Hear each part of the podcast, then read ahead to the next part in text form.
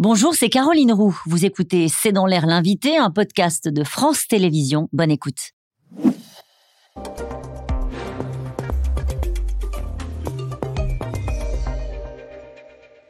Bonsoir à toutes et à tous, bienvenue dans C'est dans l'air. Mon invité ce soir est Irène Tolleret. Bonsoir. Bonsoir. Alors vous êtes vigneronne à Pic-Saint-Loup, euh, c'est dans l'Hérault. Vous avez donc des vignes avec euh, votre mari et vous êtes aussi euh, députée européenne Renew, on va dire c'est le groupe macroniste? On va dire que c'est le groupe progressiste. Voilà, c'est ça. Alors nous sommes au début euh, du printemps et déjà sur certains territoires français, les Français le savent, euh, ils sont en alerte euh, sécheresse. Sur les 170 points noirs identifiés pour le manque d'eau par l'exécutif, il y en a 48 qui se trouvent en Occitanie, donc sur vos terres. Comment est-ce que ça se traduit concrètement? Alors ça se traduit déjà pour des citoyens dans les Pyrénées-Orientales. On a quatre villages qui n'ont plus d'eau au robinet pour des agriculteurs une, inquiétude extrême sur est-ce qu'ils vont pouvoir donner de l'eau à leurs bêtes et euh, continuer leur, agriculture, ou même euh, est-ce qu'ils vont aller au bout euh, de leur récolte de fruits pour les, Français qui ouvrent le robinet et, le fait qu'il n'y ait plus d'eau, comment est-ce que ça se passe? Ça veut dire bah, qu'il y a des citernes qui viennent régulièrement? Oui, oui, tout à fait. Ça fait partie des, restrictions du plan euh, eau euh, qui est, qui est mis en place, comme on a eu l'été dernier, sauf que là, on est en avril. Donc il y a une grande inquiétude, notamment chez les agriculteurs? Chez tout le monde, en fait, parce qu'on a aussi une sécheresse énorme. Et cette sécheresse énorme, c'est du risque incendie. On a aussi des vents très importants en ce moment. Donc, euh, euh, sécheresse plus vent égale risque incendie majeur. Sauf que s'il n'y a pas d'eau, on fait comment pour éteindre? Donc, euh, c'est très important qu'on fasse attention à l'eau. C'est un scénario tel ce que vous décrivez là. C'est un scénario qu'on n'aurait pas pu imaginer il y a encore quelques années. Des incendies, on les a vus ce week-end, ravageurs au mois d'avril. des Français qui tournent le, robinet et à sec, obligés de, de, faire appel à des citernes, des agriculteurs qui sont peut-être en situation de devoir abattre leurs troupeaux parce qu'ils ne peuvent plus euh, donner de l'eau. Euh, est-ce qu'il y a une humeur sur le terrain? C'est quoi? C'est de la colère? C'est une forme d'angoisse? Quand vous parlez aux gens, qu'est-ce qu'ils vous disent? Alors, en vrai, euh, il y a, on, a eu lundi une réunion après-midi avec toutes les filières agricoles, le ministre, tout ça. Le sujet de l'eau était essentiel. Et Mais pour dire quoi? Pour, dire, on n'a pas préparé, pour dire on a peur, pour dire quoi? Pour dire qu'il faut changer des choses. Et notamment, on, le changement climatique est aussi euh, lié à des pluies qui tombent différemment. Moins en quantité dans le sud et surtout qui ne tombent pas au même moment. Et donc, il faut qu'on la stocke à ce moment-là. Mais en tant qu'élu, est-ce que vous sonnez l'alerte là? Est-ce qu'on est, euh, déjà peut-être même trop tard? Je voudrais que vous écoutiez ce que dit Sandrine Rousseau.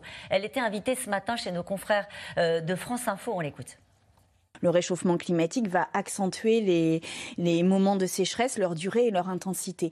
Et là, euh, en l'occurrence, rien n'est prêt. 43% de l'eau aujourd'hui est utilisée par l'agriculture. Quel est le plan euh, mis en place euh, avec le monde agricole pour diminuer la quantité d'eau dont ils ont besoin? Et si on veut que l'agriculture dépense moins d'eau, alors il faut aussi diminuer la part de viande, il faut diminuer la part de maïs, il faut changer les espèces, il faut revoir notre manière de faire. Je vous vois lever les yeux au ciel lorsque vous entendez Sandrine Rousseau. Elle dit rien n'est prêt? Elle dit rien n'est prêt, mais surtout elle dit des choses qui ne sont pas correctes. C'est-à-dire que le changement climatique, c'est plus d'épisodes violents, plus vastes, plus fréquents. Ça ne veut pas dire que c'est que de la sécheresse. On a aussi en parallèle du développement, et on l'a vu encore l'année dernière, d'inondations, de grêles, de choses comme ça. Donc en fait, on a, ça tombe plus du tout pareil, et donc il faut qu'on s'adapte. Mais l'eau, tout le monde en a besoin, et l'agriculture aussi. 43%. Elle de la consommation, pas des prélèvements. Elle dit surtout euh, les agriculteurs. Alors, 43%, c'est euh, la consommation, c'est-à-dire après, euh, en fait, les prélèvements liés à l'agriculture dans le milieu, c'est 8%. Et en vrai, on ne sortira pas de ce truc-là tant qu'on n'aura pas tous changé nos pratiques et notre relation à l'eau. Moi, mes parents, ils me disaient, finis ton assiette, parce que j'aimais pas trop la viande. Je dirais que maintenant, il faut dire, finis ton verre d'eau, parce qu'il faut plus qu'on gâche l'eau potable dans la quantité, dans euh, euh, euh, la qualité aussi. Dans les départements d'Occitanie où la sécheresse est la plus inquiétante, des limitations d'utilisation de l'eau pour des fins agricoles donc, sont en place. On en a parlé, on en a dit un mot, on va, on va continuer d'en discuter, vous et moi, mais aussi pour l'arrosage des, jardins, des espaces verts ou encore des golfs. C'est ça, préparé non, là pour l'instant, c'est essayer de, de, de, de passer l'année 2023, mais il faut qu'on ait des actions structurelles économiser toute l'eau potable. Il y a des choses qu'on peut faire concrètes, qui sont dans le plan haut d'ailleurs. Installer des troisièmes réseaux quand on construit des immeubles pour arrêter de tirer des chasses d'eau avec plein d'eau potable. il y a aussi des normes où on peut se poser des questions. Pourquoi est-ce que des ambulances ont besoin d'être lavées tous les jours avec de l'eau potable? Et si on a vraiment besoin de laver tous les jours des ambulances avec de l'eau potable, est-ce que cette eau potable, on peut la récupérer pour la réutiliser dans de l'irrigation d'espaces verts? Tu as aussi tout ce qui est euh, la réutilisation des eaux usées en sortie de station, où on est très très en retard sur des modèles qui sont déployés au Danemark, en Espagne, en Israël. Tout un tas de choses à faire, comme vous l'expliquez mais presque trop tard. On a des incendies au mois d'avril, euh, on a une sécheresse annoncée euh, assez sévère pour euh, cet été 2023, on a déjà des Français qui n'ont plus d'eau potable au robinet.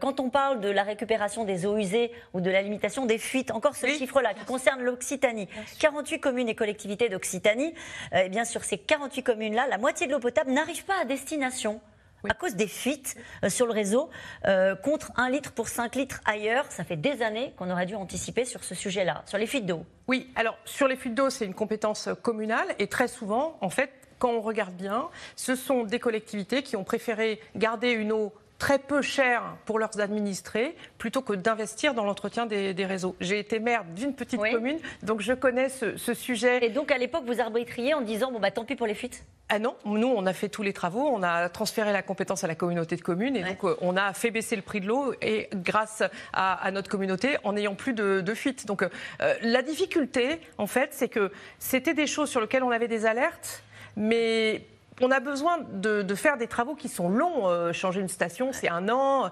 Et pourtant, au moment où on a besoin de le faire, il n'y avait pas de problème. Et donc, on se retrouve aujourd'hui à devoir corriger des choses qui ont pas été faites. Euh, euh, Irène Tolleret, cet été 2023, il vous inquiète? Oui, oui, mais je crois que c'est aussi une prise de conscience. En tout cas, la réunion qu'on a eue lundi, j'ai jamais entendu tout le monde. Il y avait qui autour de la table? Il y avait euh, les préfectures, les élus régionaux, euh, les chambres d'agriculture, les différents syndicats agricoles. Il y avait tout l'enseignement, il y avait tout le monde.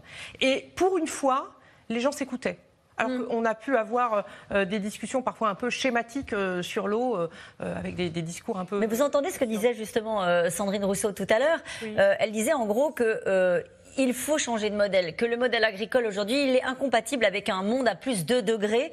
Euh, comme, donc avec notamment par exemple le maïs irrigué, avec des cultures qu'on fait aujourd'hui en France, qu'on peut, on pourra peut-être plus faire à l'avenir. Est-ce que le monde agricole, je rappelle que vous êtes vigneronne pour les gens qui nous prendraient euh, en, cours de route et qui prendraient cette interview euh, maintenant, est-ce que vous êtes prête à changer de modèle? Mais en fait, le truc, c'est que Sandrine Rousseau, elle ne comprend pas ce que c'est l'eau consommée. C'est-à-dire qu'en vrai, pour faire simple, toute l'agriculture est irriguée par la pluie. Et le vrai modèle agricole français, par rapport à d'autres pays, c'était d'avoir des surfaces qui allaient chercher l'eau dont avaient besoin les plantes par la pluie qui tombait naturellement.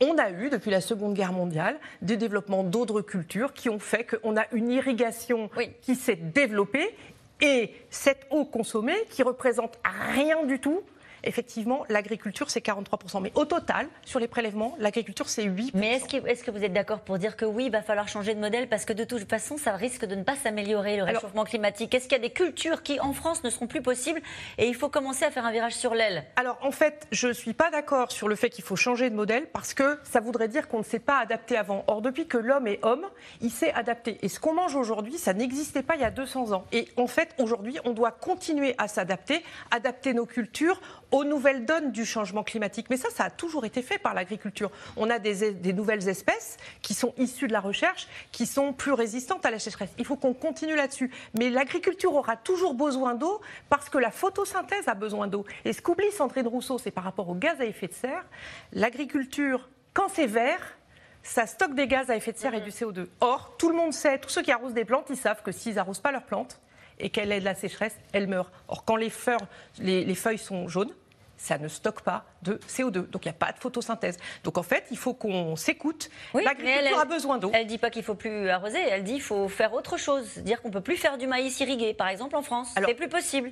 sur le maïs irrigué, il est évident que ce n'est pas l'avenir de l'agriculture française. En revanche, euh, on a euh, euh, besoin... D'autres modèles qu'on peut continuer à faire perdurer. Le, maïs irrigué, il sert à faire de la nourriture pour le bétail. Donc si derrière on arrête le maïs irrigué et qu'on apporte du soja des États-Unis, c'est pas gagnant-gagnant comme truc pour la planète. Bon, euh, est-ce que c'est gagnant-gagnant d'augmenter les tarifs de l'eau? C'est aussi ce qu'il y a dans le plan haut. Euh, une proposition pour ceux qui consomment plus, de payer plus. Oui. Oui? Moi, je pense que c'est euh, très important qu'on respecte euh, la ressource eau. Donc, qu'on ait euh, pour les ménages les plus fragiles une très peu cher. Mmh. Et après, derrière, on a des excès d'eau. Il faut quand même pas exagérer. En période de sécheresse, c'est juste pas possible d'arroger sa pelouse pour faire une petite transition avec ce qui vient derrière, est-ce que vous pensez que la sécheresse va faire augmenter les prix, les prix du vin par exemple, puisque vous êtes vigneronne? Euh, Alors en fait, euh, hum, je ne suis pas sûre parce qu'en fait c'est tellement compliqué de faire face à les surcharges de, de coûts, tout ça. Je pense qu'on peut avoir plutôt des arrêts de production que euh, voilà, moi je suis plutôt à l'écoute des agriculteurs là-dessus. Et pour ceux qui nous regardent, cette petite fleur jaune a un symbole et c'est un symbole auquel vous voulez peut-être. Oui, oui c'est l'anniversaire, la célébration de, de, la révolte du ghetto de Varsovie, sur lequel s'est construit le projet européen. Et je voudrais rappeler aussi que ce projet européen fait qu'on a une très bonne eau dans tous les robinets en France. C'est dit, merci, à vous. Donc c'est la fin de cette interview. On se retrouve dans un instant avec les experts de C'est dans l'air, avec le titre de cette émission Prix Alimentation. Vous n'avez encore rien vu. Pourquoi vous n'avez encore rien vu? Parce que certains acteurs de la grande distribution pronostiquent une hausse de 25% des prix alimentaires. A tout de suite. Merci d'avoir écouté C'est dans l'air. Comme vous le savez, vous pouvez désormais écouter l'intégrale, mais aussi l'invité ou vos questions à nos experts. Tous ces podcasts sont disponibles gratuitement sur toutes les plateformes de streaming audio. Et pour le replay vidéo, c'est sur France.tv, bien évidemment. À bientôt.